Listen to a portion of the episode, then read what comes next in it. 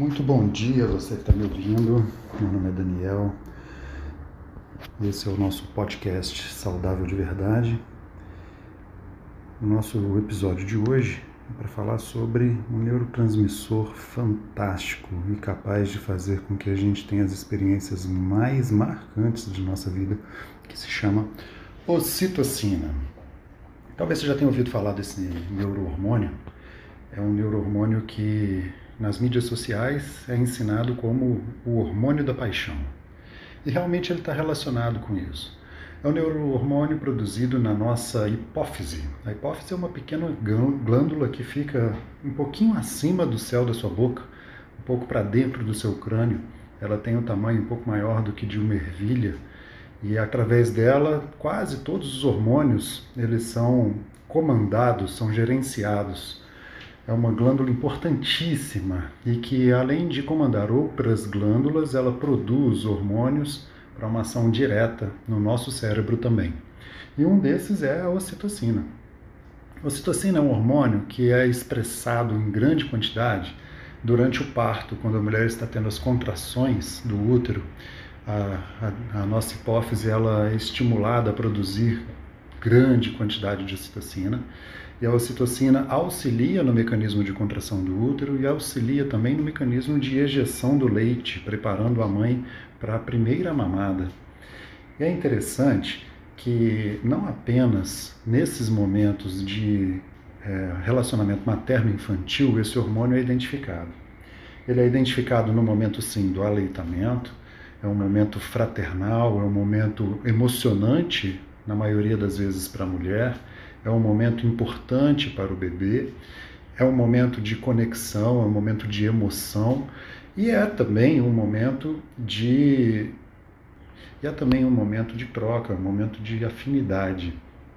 Interessante é que a ocitocina ela está normalmente ligada com a percepção de afinidade, pertencimento, ufanismo, paixão, uma questão de envolvimento emocional afetivo mesmo. A ocitocina, ela foi estudada em alguns grupos e de uma maneira bastante interessante. Fizeram estudos a respeito de grupos e a sua identificação nacionalista. E foi identificada a presença de ocitocina em todos os grupos em que havia uma identificação muito forte com os símbolos da pátria.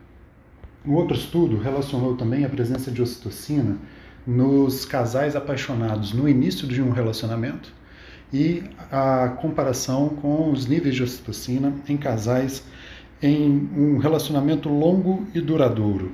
E para nossa grande surpresa, é tão presente quanto no início de um relacionamento, quanto em relacionamentos longos, estáveis e duradouros. A ocitocina, ela se relaciona com esse mecanismo de paixão. Pode estar um pouco aumentada no momento em que o casal começa a se encontrar em sua intimidade, a se preparar para um momento de ato sexual. Pode também estar encontrada em momentos é, totalmente distintos do sexo ou da conexão afetiva fraternal imediata.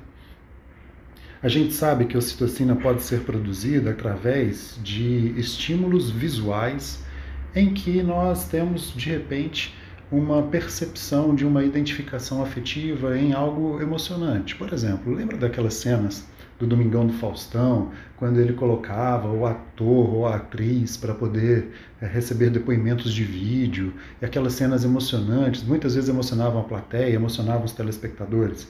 Esse é um momento típico onde a gente vê a expressão de ocitocina. Você vai ver a expressão de ocitocina quando você encontrar um gesto de generosidade, de bondade, que seja capaz de te, de te emocionar, de motivar o seu coração. Ou seja, ela está presente em quem é atuante no momento de uma cena afetiva, e ela também está presente em quem observa essa cena afetiva e aprende com ela.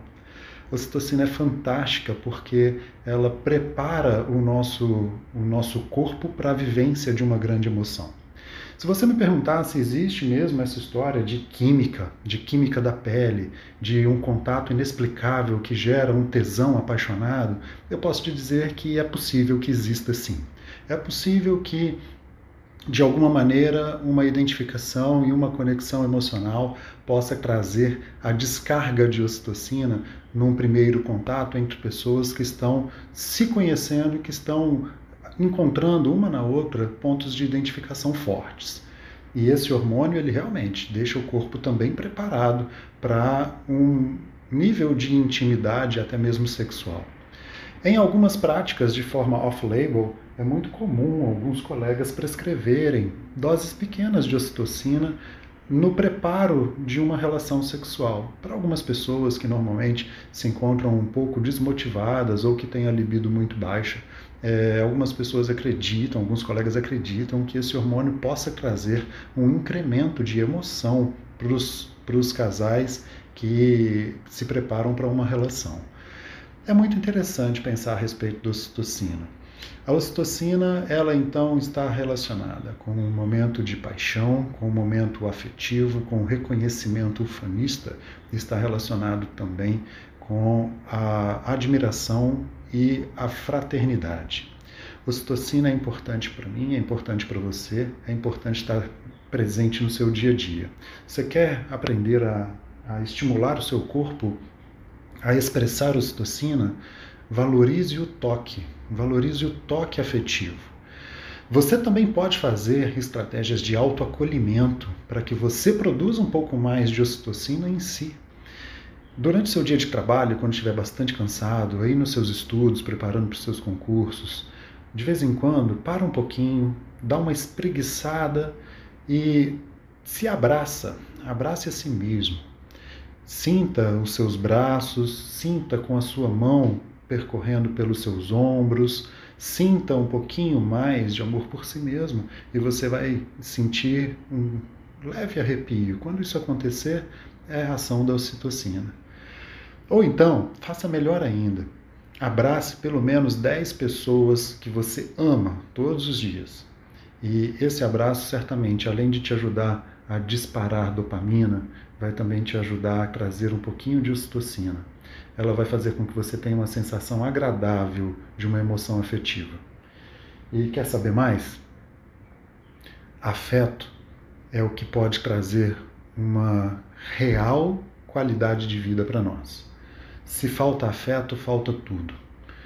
Não viva sem afeto, não viva sem ocitocina, não viva sem a dopamina, não viva sem a adrenalina, não viva sem a ação perfeita dos seus neurotransmissores. Eles foram feitos exatamente para tornar a vida muito mais colorida, a vida muito mais gostosa, a vida muito mais intensa.